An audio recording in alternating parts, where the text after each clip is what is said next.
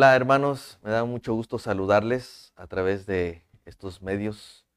Eh, cuanto quisiera que fuera diferente, que estuviéramos todos reunidos en la iglesia eh, personalmente, sin embargo hemos decidido llevar a cabo esta transmisión debido al posible rebrote que se está dando por, por la cuestión de la pandemia. Y simplemente queremos ser cautelosos y queremos llevar a cabo los aspectos necesarios a fin de poder protegerles, protegernos.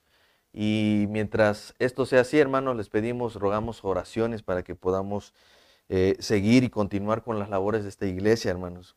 Eh, durante estas semanas, hermanos, he estado meditando mucho porque he necesitado mucho del Señor, yo creo que igual que ustedes. Y esa es la razón por la cual he decidido tomar un, un texto para poder estudiarlo junto con ustedes y que podamos reflexionar cómo el Señor aún en estos tiempos sigue llamando a nuestros corazones y sigue instruyéndonos eh, y, capacitándonos, pero sobre todo nos sigue animando, nos sigue consolando, hermanos. Y quiero tomar lo que dice el Evangelio de Mateo capítulo 6 y vamos a estudiar uno de los textos eh, que inclusive ya había estudiado yo en el grupo pequeño, pero quiero retomarlo con una, con una intención, hermanos. Es acerca de Mateo 6, versículo 25 al 34. Ahora quiero, quiero aclarar antes de poder entrar a leer el texto, es que probablemente vamos a estar viendo más textos, vamos a estar también ah, moviéndonos por el contexto, un poco hacia atrás, para poder entender un poquito más de lo que el Señor quiere hablarnos acerca de esto. Obviamente el tema es acerca del afán, pero eh, eh, quiero, quiero que podamos aprovechar este tiempo, hermanos, porque creo que todos necesitamos, todos necesitamos de alguna manera eh, un, apoyo, eh, una palabra que nos anime, una palabra que nos consuele, nos, eh, nos motive a seguir creyendo en el Señor, a seguir teniendo fe y para seguir rogando al Señor que nos aumente su fe. Entonces voy a, voy a leer primero la palabra, los versículos que estaremos viendo, pero aclaro, estaremos viendo todavía el contexto. Así que vayamos desde el versículo 25, dice la palabra de Dios. Por tanto les digo, no se afanen por su vida que han de comer o que han de beber, ni por su cuerpo que han de vestir. ¿No es la vida más que el alimento y el cuerpo más que el vestido? Miren las aves del cielo que no siembran, ni ciegan, ni recogen en graneros, y su Padre Celestial las alimenta. ¿No valen ustedes mucho más que ellas? ¿Y quién de ustedes podrá, por mucho que se afane, añadir a su estatura un codo? Y por el vestido, ¿por qué se afanan? Consideren los lirios del campo como crecen, no trabajan ni hilan, pero les digo que ni un Salomón con toda su gloria se vistió como uno de ellos. Y si la hierba del campo que hoy es y mañana es echada en el horno, Dios la viste así, ¿no hará mucho más con ustedes hombres de poca fe? No se afanen pues diciendo, ¿qué comeremos o qué beberemos o qué vestiremos? Porque los gentiles buscan todas estas cosas, pero su Padre Celestial sabe que tiene necesidad de todas estas cosas. Mas busquen primeramente el reino de Dios y su justicia y todas estas cosas les serán añadidas. Así que no se afanen por el día de mañana, porque el día de mañana trae su afán, basta cada día su propio mal. Voy a orar, hermanos. Gracias, Padre, por esta tarde, por este día. Gracias por tu bendición, por tu misericordia. Gracias, Señor, porque a pesar de esta situación que estamos viviendo, eh, tú nos haces mirar tu palabra, nos haces enfocarnos de nueva cuenta en lo que es importante y pones en nuestro corazón el deseo y el anhelo, Señor, de seguir construyendo tesoros en el cielo, Señor, de seguir mirando tu rostro como a cara descubierta, Señor, de seguir deseando ser transformados de gloria en gloria. Y hoy estamos delante de ti, Señor, rogando para que tú nos instruyas, para que tú nos consueles, para que tú nos animes y nos lleves, Señor, a tu reino celestial. Ruego, Padre bendito, para que tú bendigas este tiempo de, predicación, Señor, para que este mensaje, Señor, sea eh, guardado en nuestros corazones y que podamos ponerlo por obra, Señor. Que podamos ser animados a creer y a confiar en ti de una vez por todas, Señor.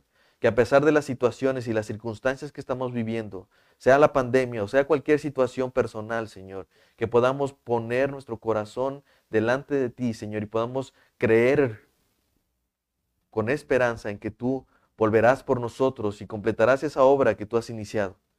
Así que ruego, Señor, que tú me ayudes ahora a poder presentar este mensaje a fin de, de cumplir con ese cometido, Señor. No es no son mis palabras las que van a convertir al hombre, pero estoy seguro, Señor, que es tu palabra bendita la que hará eso por lo cual tú lo has enviado, Señor. Así que transforma nuestros corazones, transforma nuestras mentes, Señor. Haznos renovar este pensamiento y toda idea, Señor, que, se, que sea contraria a tu palabra, échala fuera, Señor, deséchala, por favor.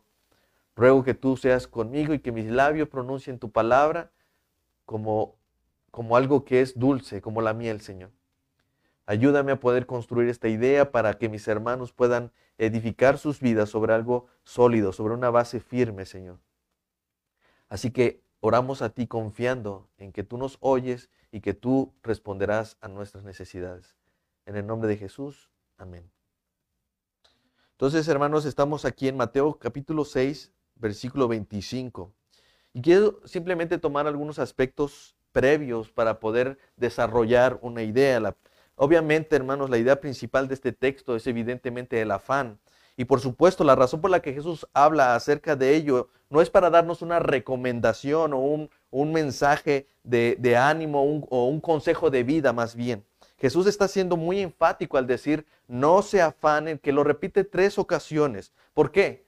porque el afán no es un estado de ánimo que podamos tratarlo con pensamientos positivos, hermanos. No, no, el, afán es un pecado eh, y es un sinónimo de incredulidad que debe ser eh, contrastado, debe ser confrontado con la palabra de Dios. El afán no es un estado de ánimo, no es una situación sentimental, eh, simplemente es un pecado, hermanos. No es simplemente cambiarlo por pensamientos positivos, no es simplemente cambiarlo por ideas positivas o buenas o amables. No, hermanos, esto es un pecado y debe ser confrontado con la palabra de Dios. George Mueller decía, el comienzo de la ansiedad es el final de la fe. El comienzo de la fe verdadera es el final de la ansiedad.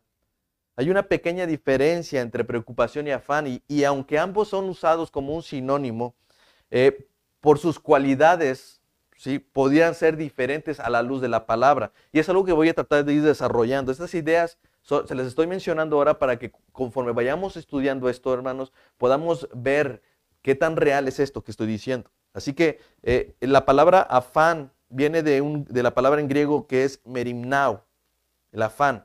Y esta palabra merimnao se deriva de la palabra merimna en griego. No sé si lo estoy pronunciando bien, pero esa palabra merimna es preocupación, pero en el caso de merimnao es afán y una se deriva de la otra. Esa palabra merimna podemos encontrarla, por ejemplo, en 2 de Corintios 11, 28, donde dice, además de otras cosas, Pablo se está hablando aquí, además de otras cosas, lo que sobre mí se agolpa cada día, la preocupación por las iglesias. Es decir, hay una preocupación que es genuina, una preocupación que es normal, una preocupación que todos podemos llegar a tener por muchas cosas, por muchas cosas, hermanos. Aún Pablo está hablando aquí de una preocupación genuina por las iglesias, pero no a un, a un nivel de llegar al afán. No es un afán por eh, las iglesias, hermanos. La preocupación puede impulsarte en este sentido a, ocuparte en aquello que te inquieta, pero en el caso del afán, eh, eh, el objetivo de esto es apartarte de la fe y te lleva a menospreciar a Dios. Es otra idea que voy a tratar de ir construyendo conforme vayamos avanzando, pero estos son algunos asuntos previos que quisiera tratar antes de poder entrar en el texto. Miren hermanos, en este reino de tinieblas el príncipe de, de este siglo ha encontrado muy eficaz el poder mantener a sus súbditos en constante ansiedad. Esa es la realidad el rey, el príncipe de este siglo, el que tiene potestad de este aire, el que es el rey de estas tinieblas, ha encontrado muy, muy eficiente, muy eficaz poder mantener a sus súbditos a través de la ansiedad. Por eso el afán llega a ser muy útil para el diablo, porque quiere mantenernos bajo su dominio. Pero, lo que Jesús quiere, hermanos, es que seamos un pueblo que se somete a su fe, a con fe a su reino y no con afán o ansiedad. Jesús les dijo a sus discípulos en algún momento, saben que los gobernantes de, las naciones se enseñorean de ellas y los que son grandes ejercen sobre ella potestad, mas entre ustedes no debe de no debe de ser así, sino que el que quiera hacerse grande entre ustedes será su, su, servidor y el que quiera ser el primero tendrá que ser primero su siervo, como el Hijo del Hombre que no vino a ser servido, sino para servir y dar su vida en rescate por muchos. ¿Se dan cuenta, hermano? Así no es el reino de Dios. Por esto es que debo poner una premisa o quiero poner aquí un esquema, una idea, hermanos, que no quiero que se aparten de esta idea para que nos ayude a entender lo que vamos a estudiar. La base de este mandamiento, cuando el Señor dice no se afanen, la base de este mandamiento se encuentra en la gloriosa verdad de un reino que se ha hecho cercano por medio de un rey, de un rey que no vino para ser servido, sino para servir a su pueblo y morir por él. Lo voy a repetir, hermanos. La base de este mandamiento que el Señor está diciendo, no se afanen, se encuentra en la gloriosa verdad de un reino que se ha hecho cercano por medio de un rey que no ha venido a para ser servido, sino para servir a su pueblo y a morir por él. Es, esto es, digamos, las ideas preliminares antes de poder entrar en el texto, hermanos. Pero también es necesario para mí poder hacer una definición de qué es el afán. Muchas veces vemos el afán como la tristeza por no tener, por no alcanzar, por no conseguir. Pero en, de cierta forma también el, afán implica un interés obstinado por alcanzar algo a un mayor nivel o una mayor cantidad. No, no es que no tenga, es que quiere más. A veces esa es nuestra, eh, eh, a veces vemos el afán como un asunto de tristeza porque no, no tenemos. Pero el afán también, hermanos, implica querer conseguir algo a un nivel mayor. Eh, y en este sentido su escala es infinitamente negativa porque nunca encontramos satisfacción, nunca estamos satisfechos por nada de lo que conseguimos. Una vez que conseguimos una carrera, queremos un buen trabajo. Una vez que queremos un buen trabajo, queremos una buena casa. Una vez que queremos una buena casa, queremos muchos carros, y, etcétera, etcétera. Pero la realidad es que aunque conseguimos todo aquello por lo cual nos afanamos, la realidad es que nunca hay descanso y nunca estamos satisfechos y nunca hay una paz y una tranquilidad. Así que el obtener las cosas y el trabajar por ellas no implica que la afán va a dejar de existir. Así que no es solamente por aquellos que sienten, no tengo, no, no consigo, no puedo obtener, sino aquellos que dicen, estoy tratando por alcanzar algo más, quiero ser eh, eh, ambicioso de las cosas, hermanos. La ambición suena ser una palabra muy ah, difícil, pero si debiéramos ser ambiciosos, debería ser con algo que valga la pena. En un sentido bíblico, hermanos, quisiera dar un concepto de lo que es el afán. Y esto también se construye de la idea de este estudio, hermanos. El afán es un sentimiento de zozobra que resulta de un deseo insistente por conseguir o alcanzar algo que no es eterno. Lo voy a repetir. El afán es un sentimiento de zozobra que resulta de un deseo insistente por conseguir o alcanzar algo que no es eterno. De hecho, hermanos, si nosotros Ah, vamos a, retroceder un poco más porque uno creería que el tema del afán comienza aquí en el versículo 25, pero si nos vamos un poquito más atrás, en el versículo 19, el Señor está hablando acerca de esto y dice, no hagan tesoros en la tierra donde la polilla y el orín corrompen y donde los ladrones minan y hurtan, sino hagan tesoros en el cielo donde ni la polilla ni el orín corrompen y donde los ladrones no minan ni hurtan, porque donde está vuestro tesoro, allí también está su corazón. El centro de control, hermanos, todos sabemos que el centro de control, el centro de mando de nuestra vida es el corazón mismo. Y nuestro tesoro es aquello que nosotros en nuestro propio corazón hemos puesto por más valioso, lo que más valoramos, lo que más interés le ponemos. Eso es mi tesoro. Así que por un lado el, Señor está diciendo, no hagan tesoros en su corazón, eh, perdón, no hagan tesoros en la tierra, sino hagan tesoros en, el cielo. Y ya está haciendo un contraste allí. Él está diciendo, eh, hay tesoros que se hacen en la tierra y hay tesoros que se hacen en el cielo. Hay un contraste evidente ahí. Y al final él dice, ¿por qué no deberíamos de hacer tesoros aquí? Porque aquí todo es corruptible. Porque aquí nada, nada permanece, pero todo lo que hagas en el cielo, eso permanecerá para siempre. Ahora, una de las realidades es que donde está nuestro tesoro, allí estará nuestro corazón, es lo que termina diciendo ahí en el versículo 21. Así que debemos entender, hermanos, nuestro corazón es ese centro de control, es eso que nos motiva, nos hace eh, ser intencionales, el esforzarnos y hacer todo lo necesario por conseguir algo. Ese es nuestro corazón. Pero obviamente nuestro corazón va a estar inclinado y va a estar enfocado en aquello que es nuestro interés. Es decir, por esa razón el Señor dice, donde está tu tesoro, donde está aquello que más ah, deseas, más anhelas, aquello que que es más valioso para ti, allí estará tu corazón. Sobre eso se inclinará tu corazón, sobre eso se enfocará tu corazón. No habrá otra cosa que te motive, te incentive y te haga moverte y esforzarte y hacer todo lo necesario por conseguir algo que no sea donde está tu tesoro. Así que esa es la realidad. Es, ese tesoro está, o está en la tierra o está en el cielo. Ese tesoro. Así que vamos a entrar, hermanos, aquí en, este sentido, porque el Señor está diciendo, no se afanen. Jesús va a exponer tres cosas por las cuales nunca deberíamos de afanarnos. Y creo que no es simplemente el, asunto de afanarnos por estas tres, creo que es, es digamos, em, eh, el, absurdo para Dios. Es, es, él, no está queriendo decir solamente este es el problema. No, él no está diciendo simplemente no se afanen en estas tres cosas, comida, bebida y vestido. Él está diciendo, miren, en lo más mínimo, en lo que nunca les ha faltado, en lo que nunca les he dicho que les va a faltar, aún en eso se afanan. Si ustedes se afanan en estas cosas mínimas como comida, bebida y vestido, ¿qué será de aquello que importa? Así que dice en el versículo 25, por tanto les digo, no se afanen por vuestra vida que han de comer o que han de beber, ni por su cuerpo que han de vestir. ¿No es la vida más que el alimento y el cuerpo más que el vestido? Básicamente lo que hace el Señor es resumirlo en dos situaciones. Esas tres cosas de las cuales está hablando, comida, bebida y vestido, se resumen en dos áreas importantes de la vida. Y una es, no se preocupen por la vida, y no se preocupen por el cuerpo. Y la razón es porque, dice él mismo, la vida no es más que el alimento y el cuerpo no es más que el vestido. Aclaro, hermanos, aquí una, una de las cosas que Jesús no está diciendo que la comida y el vestido y la bebida no sean necesarios. Obviamente necesitamos comer, obviamente necesitamos nutrirnos con agua. Es, es evidente que no podemos andar por la vida desnudos, hermanos. Es, es, entonces, en ese sentido, quiero hacer una aclaración. Jesús no está diciendo que la comida y la bebida no sean importantes sino más bien Él está diciendo que no son más importantes que la vida y el cuerpo. Sugel Michelin decía lo siguiente, una cosa es afanarnos por el mañana y otra muy distinta prever para el mañana. La primera es un pecado, la segunda es una virtud. Así que no haya una confusión. Aquí el problema que Jesús está tratando de hacer notar es que podemos llegar a perder el enfoque sobre lo que verdaderamente importa. Claro que debemos salir a trabajar, eso es necesario, como Pablo lo decía, el que no trabaje, que no coma. Pero hemos llegado a un punto en el que estamos más interesados en que en lo aquello que comemos o en aquello que vestimos que en el, mismo estado de nuestra vida y nuestro cuerpo.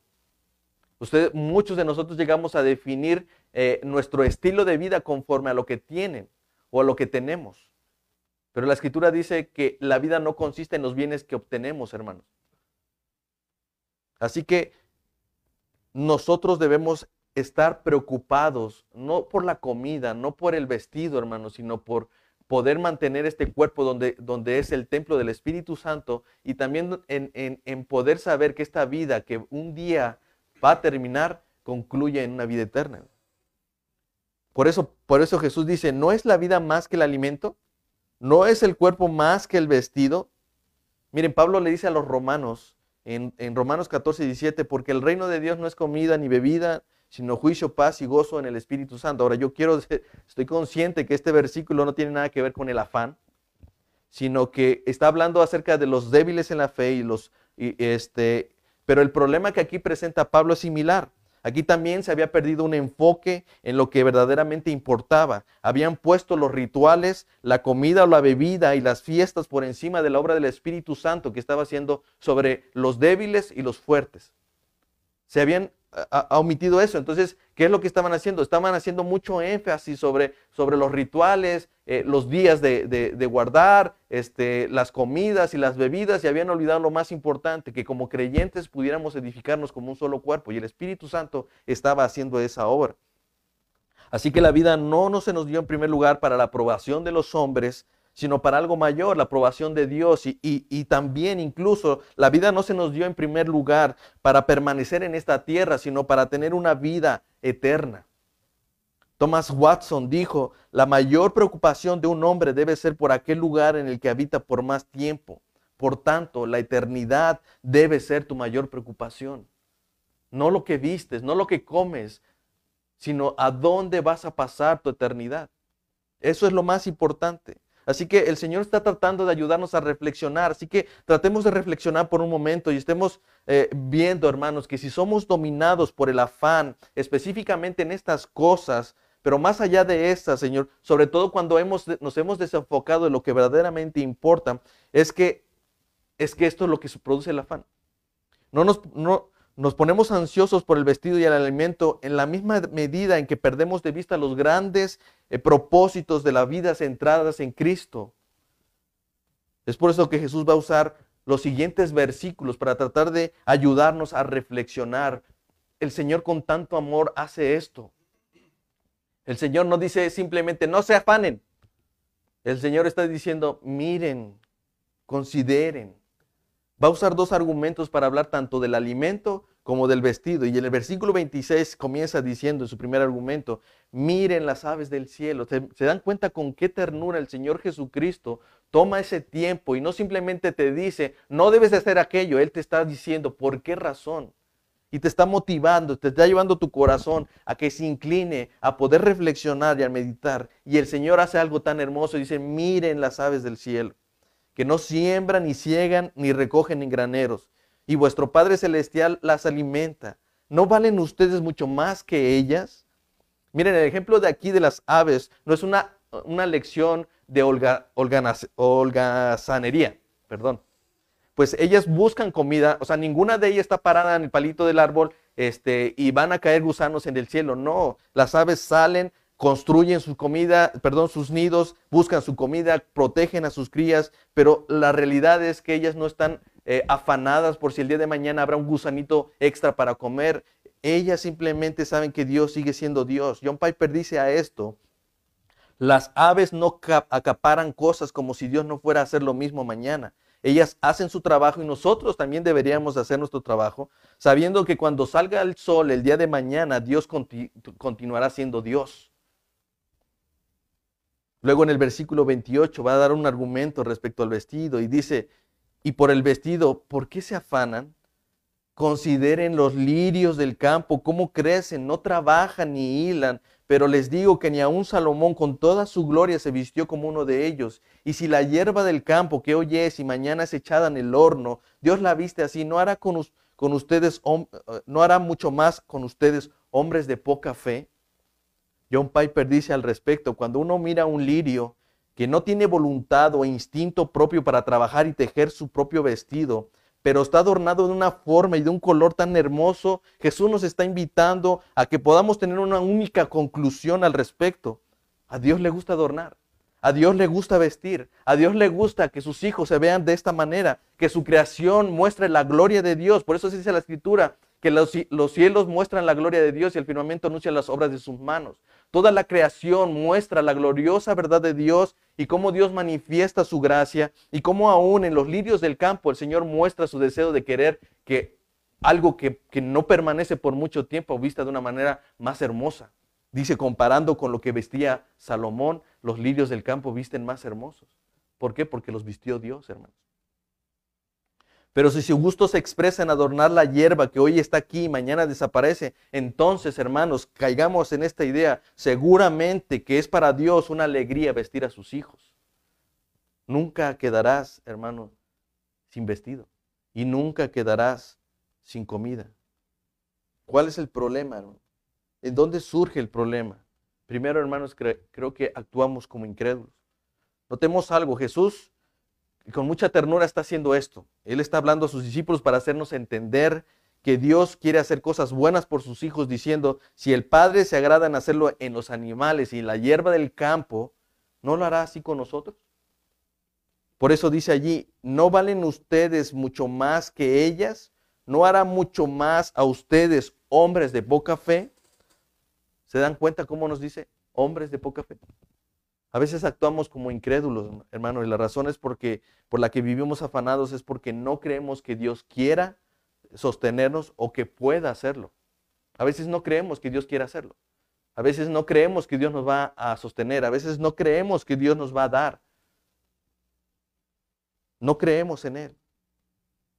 Pero el afán es un pecado tan ofensivo para Dios porque es un sinónimo de incredulidad además Él nos recuerda que ese comportamiento es como el de los gentiles, como los incrédulos. Dice en el versículo 31, no se afanen pues diciendo qué comeremos o qué beberemos o qué vestiremos, porque los gentiles buscan todas estas cosas, pero su Padre Celestial sabe que tiene necesidad de estas cosas. ¿Qué diferencia hay entre nosotros y los incrédulos? Los gentiles buscan todas estas cosas, tienen eh, la actitud vehemente y el interés insistente por conseguir todas estas cosas a su manera. Ellos dicen, yo lo conseguí, yo salí a trabajar, eh, nadie me lo dio, yo tuve que aprender, yo tuve que hacer todo esto. Quizás la razón de la cual el Señor nos habla hombres de poca fe es porque eh, debido a esta, a esta situación, una diferencia marcada y clara que es entre aquellos que tenemos un Dios y aquellos que no lo tienen. No es que no exista Dios, e, es que para ellos no existe Dios. Pero para nosotros sí existe Dios. Para ellos no hay Dios como el nuestro. Pero sobre todo para ellos no hay Dios que les pueda prometer con amor paternal que la provisión y la protección no les hará falta. Nosotros no podemos, no debemos, no, no, no tenemos ninguna razón por el cual vivir eh, afanados por el simple hecho de que el Padre Celestial, el Padre que nos cuida y nos ha prometido cuidarnos, es el Dios creador del cielo y de la tierra, de todos los recursos que nosotros podamos ver. Él es el Rey soberano sobre toda la creación y todo lo que hay. Ese es nuestro Padre Celestial. ¿Por qué comportarnos como gentiles? ¿Por qué comportarnos como incrédulos? Aquellos incrédulos no tienen esperanza, no saben que hay, un Dios que, le pertenece todo y sobre todo no saben que ese Dios es un Padre y que puede ser un Padre para ellos. Ellos no lo saben, pero nosotros sí.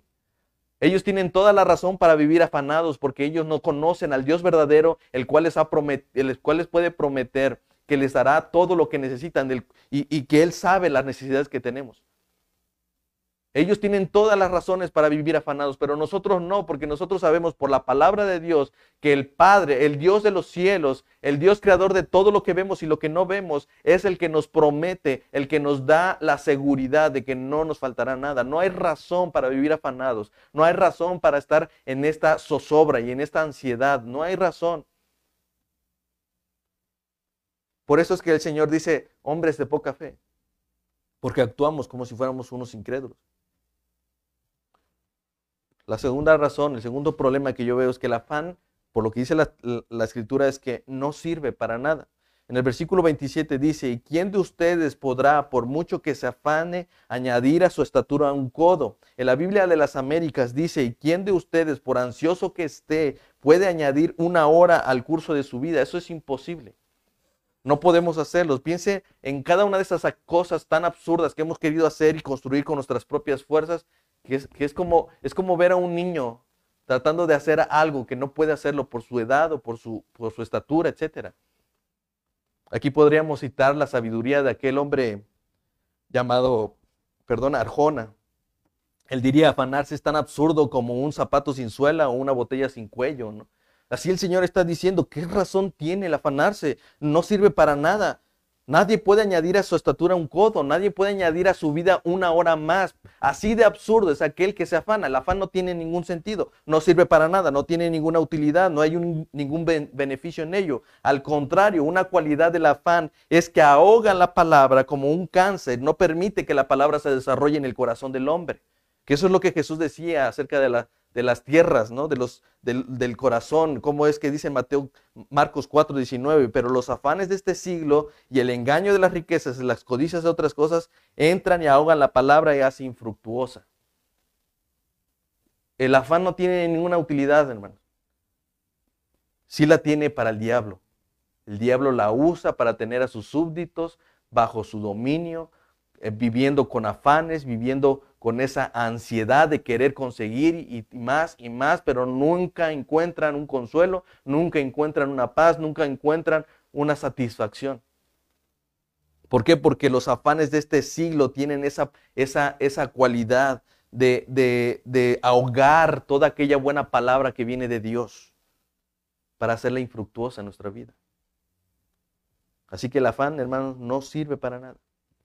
Es como Digo, es, una, es un simple ejemplo, pero Nadie sabe para qué es el, apéndice. el afán es como el apéndice, no saben para qué, ahí está, pero no sirve para nada. Digo, a lo mejor todavía no hemos llegado a descubrir para qué es el, pero si puedo hacer una, una, analogía, el, el, afán es como un apéndice, hermano. Tercer cosa, hermanos, ¿cuál es el problema de esto? El afán nos hace murmurar y menospreciar a Dios. Dice Proverbios 30 del 7 al 9, dos cosas te he demandado, no me las niegues antes de que muera, vanidad y palabra mentirosa, aparta de mí. No me des pobreza ni riqueza, manténme del pan necesario, no sea que me sacie y te niegue y diga, ¿quién es Jehová? O que siendo pobre hurte y blasfeme el nombre de Dios. Esa era una constante del pueblo de Israel.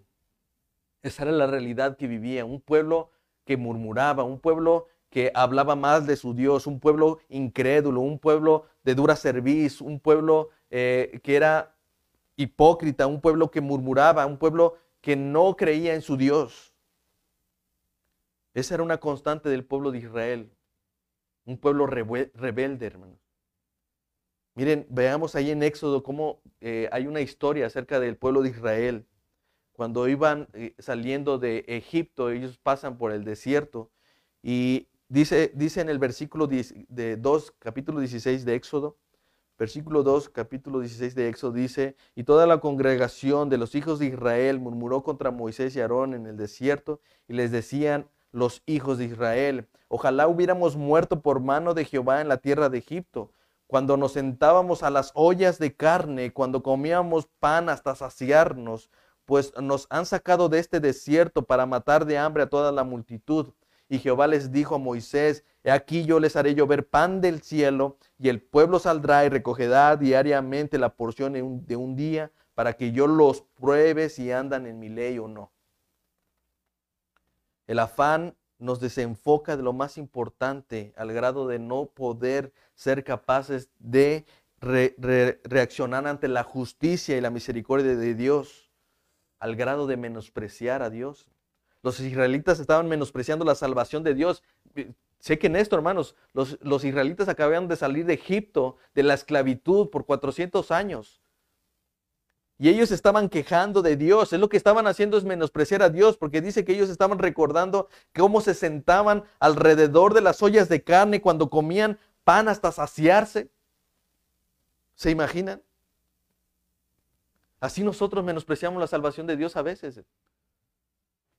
No hemos visto con qué poder, con, qué mano poderosa el Señor nos rescató de las tinieblas y nos llevó a su luz admirable. No lo podemos ver. Lo único que estamos viendo una y otra vez es que estamos murmurando contra Dios porque dice, y es que como Dios permitió tal cosa, y es que como Dios dejó que sucediera aquella cosa, cómo es que Dios no me protegió ahora, cómo es que Dios no me dio aquello que yo necesitaba, si Él sabía que lo necesitaba. Y una y otra vez murmuramos contra Dios, pero se nos olvida y menospreciamos la salvación de Dios, como este pueblo eh, rebelde. Una y otra vez este pueblo era rebelde contra Dios y había olvidado con qué mano poderosa habían salido de Egipto, de esa esclavitud. Y ellos decían, preferíamos morir en Egipto cuando nos sentábamos alrededor de las ollas de carne y nos saciábamos de pan. A veces preferimos saciarnos de los deleites de esta vida, aunque seamos esclavos de un reino de condenación. No nos importa eh, padecer ansiedad en manos de un, de un príncipe que tiene potestad sobre los incrédulos. No nos importa mientras nos hacemos de los bienes de esta vida, de los deleites de esta vida, mientras podamos hacer tesoros en esta tierra, mientras podamos obtener todo lo que, lo que queremos en esta tierra. Menospreciamos a Dios, lo menospreciamos a Él. Miren, de hecho, nuestro texto comienza así, por tanto, no se afanen si se dan cuenta, el por tanto es una conexión, es decir, lo que antes acaba de decir es esto lo que se conecta con lo que dice después. El texto anterior, en el versículo 24, dice, ninguno puede servir a dos señores, porque aborrecerá a uno y amará al otro, o estimará a uno y menospreciará al otro. No deben servir a Dios, no pueden servir a Dios y a las riquezas. Jesús vuelve a hacer aquí un contraste. ¿Recuerdan acerca de los tesoros en la tierra y en el cielo, es un contraste, pero aquí también vuelve a ser un contraste. Y él empieza a decir, eh, no podemos tener dos señores, por tanto, o somos esclavos de uno o del otro, pero no podemos ser esclavos de los dos al mismo tiempo. Eso no puede ser posible. Entonces, si tu Señor es Dios, no puedes y no debes afanarte. Pero si, pero si vives afanado es porque eres esclavo de las riquezas. Tu corazón no puede confiar en las promesas, el cuidado y la provisión de Dios porque tu amor y tu estima está en las riquezas. Por tanto, si las riquezas es tu tesoro, es lo que más atesoras, es lo que más vale en tu corazón, allí estará tu corazón y por tanto tú vas a amar y a seguir y a servir a ese Dios, vas a servir a esas riquezas, vas a, servir a este mundo, vas a servir a, a los tesoros que haces en este mundo. Por tanto, tú menospreciarás, tú aborrecerás a Dios. Ese es el problema, hermanos. No podemos servir a dos señores. No se puede. El afán manifiesta a quién servimos. Cuando nosotros nos afanamos, terminamos por no creer las promesas de Dios, por no creer que Dios va a proveer, por no creer que Dios va a dar y nos va a sostener. No es darnos lo que queremos, es dar lo que, lo que necesitamos. Pero cuando el afán se presenta es porque nosotros hemos manifestado en dónde estamos, en dónde está nuestro tesoro, en dónde estamos haciendo nuestro tesoro, en dónde está inclinado mi corazón y a quién estoy sirviendo. O estoy sirviendo a las riquezas o estoy sirviendo a Dios. ¿Saben qué, hermanos? Creo que aunque Dios saciara y no pasáramos necesidad de nuestra vida, de todas formas seguiríamos murmurando contra Él porque le menospreciamos, porque no le amamos. Y esta es una realidad, hermanos. La realidad es que muchas veces decimos que, que somos creyentes, que somos cristianos, pero no amamos a Dios. Si entendiéramos que la definición de ser cristiano es amar a Dios. Ese era el problema de los israelitas. Dios no les estaba dando lo que querían, les estaba dando lo que necesitaban. Por eso es que él, también les ordena a través de Moisés y les dice que debían de recoger eh, cada día la proporción que debían usar, no podían agarrar de más ni de menos, y aún así con todo eso eh, ellos se saciaban. Dice, dice más adelante en Éxodo 14, recogen de él cada uno según lo que pudiera comer, un gomer por cabeza, conforme al número de, vuestras personas. Tomarán cada uno para los que están en su tienda, y los hijos de Israel lo hicieron así. Recogieron unos más y otros menos, y, y lo medían por gomer, y no sobró al que había recogido mucho, ni faltó al que había recogido poco. Cada uno recogió conforme lo que había de comer. Una y otra vez debemos desear no tener más de lo que necesitamos, sino que el Señor nos provee lo que necesitamos. Y les dijo a Moisés, ninguno deje nada de ello para mañana, mas ellos no obedecieron otra vez, sino que algunos dejaron de, ello para otro día y crió gusanos y hedió. Y se enojó contra ellos Moisés. Y en el sexto día recogieron con la, eh, la congregación, vinieron y se lo hicieron saber, perdón, y el otro día recogieron doble porción de comida dos gomer por cada uno, y todos los príncipes de la congregación vinieron y se lo hicieron saber a Moisés, y él les dijo, esto es lo que ha dicho Jehová, mañana es el día santo, o sea, el sabbat, el reposo consagrado a Dios, lo que han de, coser, cósanlo hoy, y lo que han de cocinar, cocínenlo. Y todo lo que sobre, guárdenlo para mañana. Y ellos lo guardaron hasta mañana según lo que Moisés había mandado, y no se aguzanó ni hedió. ¿Se dan cuenta? Dios proveía para las necesidades. Y cuando era el día, el día entre semana, que no fuera el sábado, Dios proveía para que les alcanzara ese día. Pero cuando era el día sábado, que no se debía trabajar, Él les daba una doble porción el día viernes para poder tener al otro día. Y saben qué? Todo lo que se recogía entre semana que querían guardar, hedía y se agusanaba. Pero lo que se guardaba para el sábado, para el sábado no hacía así. No se aguzanó ni hedió. Dios, a pesar de la murmuración de Israel, quiso dar un recordatorio al pueblo de Israel y les, Él les ordena eh, y, les hace recordar esto. Él, manda decir a, a, Moisés, en el versículo 32 le dijo a Moisés, esto es lo que Jehová ha mandado, lleguen en un gomer de él y guárdenlo para sus descendientes, a fin de que vean el pan que yo les di de comer en el desierto cuando yo los saqué de la tierra de Egipto. Dios ordenó a Moisés guardar una porción del maná en el arca de pacto para que fuera un recordatorio de las siguientes generaciones de que quien proveía el alimento y quien proveyó el alimento aún en el desierto fue Dios. No solo del físico, sino también del espiritual. Ustedes van a darse cuenta cómo el calzado del, pueblo de Israel no se, no se consumía. No les hacía falta nada, siempre tenían comida y aún comida del cielo. Dios nos ha dejado ahora también como testimonio su palabra, que es el alimento espiritual, el maná del cielo, para que sepamos quién es el que nos sustenta y quién es el que nos guarda. Dice Deuteronomio 8:3, y, te afligió y te hizo tener hambre y te sustentó con maná, con comida que no conoces tú ni tus padres la habían conocido, para hacerte saber, no solo de pan vivirá el hombre, mas de todo lo que sale de la boca vivirá de la boca de Dios vivirá el hombre. Eso fue lo que citó Jesús cuando, cuando el diablo lo estaba tentando. Creo que la razón por la que vivimos tan afanados es porque hemos buscado saciarnos de un pan y de una carne de la cual hiede, la cual se aguzana al otro día. Porque hemos querido hacer tesoros que se corrompen, hemos querido eh, eh, hacer todo en esta tierra cuando todo es corruptible sin quedar satisfechos y hemos menospreciado el maná del cielo, el cual todo hombre puede, eh, saciar su vida. Hemos menospreciado el maná del cielo, la palabra de Dios con el cual podemos saciar nuestra vida.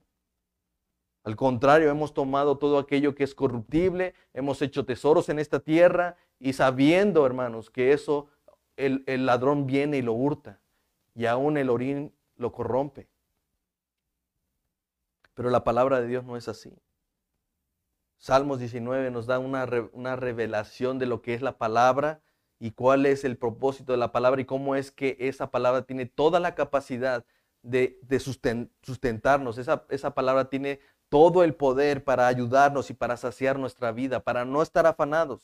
Dice, la ley de Jehová es perfecta que convierte al alma. Si estás afanado, hermanos, porque no sabes qué hacer con tu vida y estás pensando en los tesoros de esta tierra, cambia tu perspectiva, cambia tu enfoque y enfócate en lo que realmente importa. Dice la ley de Jehová es perfecta que convierte al alma. El testimonio de Jehová es fiel, que hace sabio al sencillo. los mandamientos de Jehová son rectos, que alegran el corazón. El precepto de Jehová es puro, que alumbra los ojos. El temor de Jehová es limpio, que permanece para siempre. Los justos de Jehová son verdad, todos justos.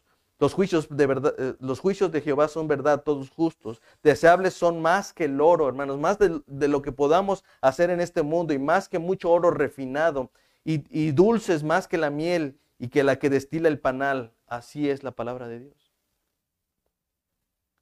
Así que Jesús nos está llamando a poder recordar su palabra. Y en pocas palabras, Él dice en el versículo 33 que el antídoto es su reino. El antídoto para el afán es su reino. Dice en el versículo 33, mas busquen primeramente el reino de Dios y su justicia y todas estas cosas serán añadidas. Es como si dijera, en lugar de afanarse, busquen el reino. En lugar de hacer tesoros en la tierra, busquen el reino celestial. En, busca, en lugar de buscar como rey o príncipe al diablo, busquen al Señor, al Dios. En, lugar de buscar como su Señor al príncipe de las riquezas, busquen al príncipe celestial, el cual dio su vida por nosotros, por rescate de nosotros. Hermanos, buscar el reino no es algo imaginario, no es algo que deba ser difícil, es algo muy real. Buscar el reino significa es confiar en el rey, en aquel que ha prometido, en aquel que ha dicho, yo les voy a dar, yo les voy a proveer, nada les faltará. ¿sí? Y la razón por la que confiamos en ese rey es porque lo conocemos, lo hemos visto reinar, hemos visto cómo provee, hemos visto cómo ha sostenido nuestra vida por todo este tiempo. Así que no hay razón para creer que la comida, el vestido y, el, y la bebida se acabarán. Él sigue siendo rey que dispone de todos los recursos que él ha creado.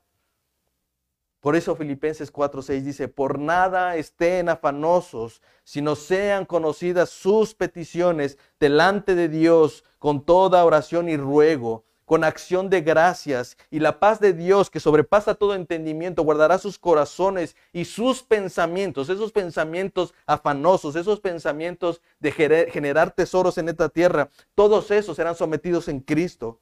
Dios guardará nuestros corazones y nuestros pensamientos, pero dejen de estar afanados por nada estemos afanados, no solamente por la comida y la bebida ni el vestido, por todo lo que ustedes estén pensando ahora, por esa preocupación, por ese malestar, por esa vivencia que estamos pasando ahora, por la pandemia, por la enfermedad, por todo lo que estemos pasando ahora en nuestros corazones. Dice el Señor, por nada estén afanosos, sino más bien vayan y busquen el reino de Dios, busquen su justicia, sus peticiones sean puestas delante de Dios con toda oración y ruego, con acción de gracias, dando gracias al Señor, con toda gratitud, diciendo, Señor, te doy gracias aún por esta enfermedad, porque tú la has hecho pasar por alguna razón. Y dice que el Señor, del Señor vendrá una paz que sobrepasa todo entendimiento, que no podremos entender, que no podremos asimilar, simplemente lo vamos a sentir, lo vamos a recibir de Él. Pero eso será cuando hayamos de dejar, hermanos, toda afán, todos nuestros pensamientos, hermanos. Cuando eso lo hagamos y cuando nos conduzcamos hacia el reino de Dios y su justicia, entonces, primero, todas esas cosas serán añadidas, pero también del Señor vendrá una paz.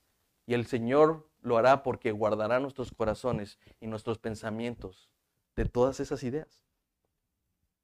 Recuerden, la base de este mandamiento se encuentra en la gloriosa verdad de un reino que se ha hecho cercano por medio de un rey que no no ha venido para ser servido, sino para servir a su pueblo y a morir por él. La idea que Jesús viene desarrollando es la misma y se desprende de ese mismo versículo que ya, me, ya habíamos dicho. No hagan tesoros en la tierra donde la polilla y el orín corrompen, más bien hagan tesoros en el cielo donde la polilla y el orín no corrompen, porque donde está su tesoro, allí también estará su corazón. A veces pensamos, hermanos, que se trata de invertir en las bóvedas celestiales. Es como si esto fuera algo similar a lo que hacemos aquí. Es que todos nuestros esfuerzos por el reino generarán algún tipo de recompensa parecida a las riquezas de este mundo. No es dinero celestial, hermanos, de lo que está hablando. No son bienes celestiales, no son coches celestiales. No es, no es una mansión eh, de oro ni, ni calles eh, eh, de, oro, hermanos. Eso no es lo, que, lo que estamos acumulando en el cielo. Porque no existe nada más valioso, ni puede existir nada ningún tesoro más valioso en el cielo reservado para nosotros que no sea Cristo. Dice allí, porque donde está tu tesoro, allí también estará tu corazón. El problema, en pocas palabras, del afán es en nuestro corazón.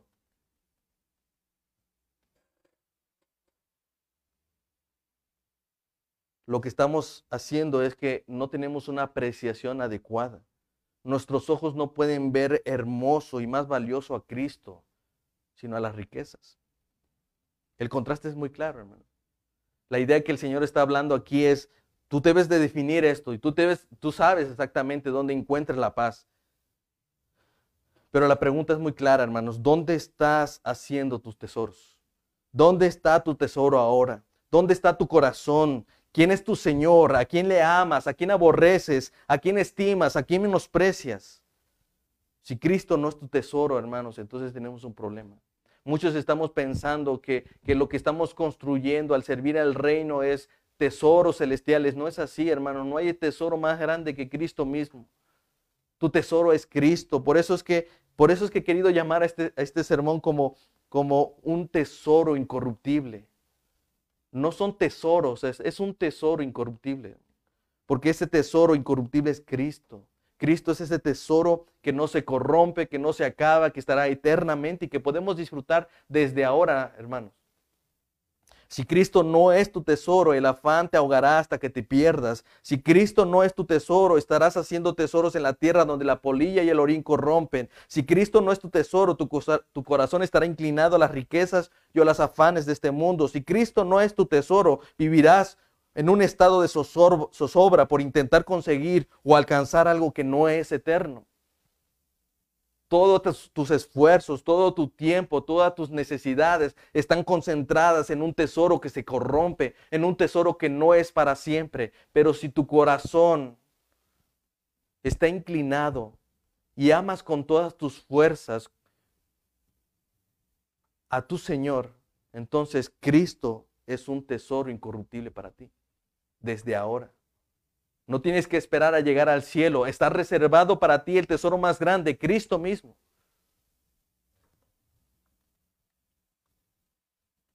Pero no hay más que eso, hermano. Así que el llamado es muy claro, hermanos. No te afanes porque no tienes razones. No hay necesidad. Tu Padre, el Dios de los cielos, es tu Padre y Él te ha prometido que te va, a dar todo lo que necesitas. Es más, Él dice, yo sé de las necesidades que tienes. Yo las conozco. ¿Cuál es el problema? Que hemos hecho un tesoro, hermanos. Y ese tesoro quizás no está en el cielo, está en esta tierra. Has atesorado más las cosas de este mundo y tu corazón se inclina a ello. Así que si, Cristo no es tu tesoro, entonces el afán es lo más evidente. Pero si Cristo es tu tesoro, hermano, entonces vive en consecuencia a ello. No te puedes afanar. No digo que no haya preocupaciones verdaderas y reales de todo esto. Todos nos preocupamos por algo, hermano. Pero el afán es el único que no construye y no edifica.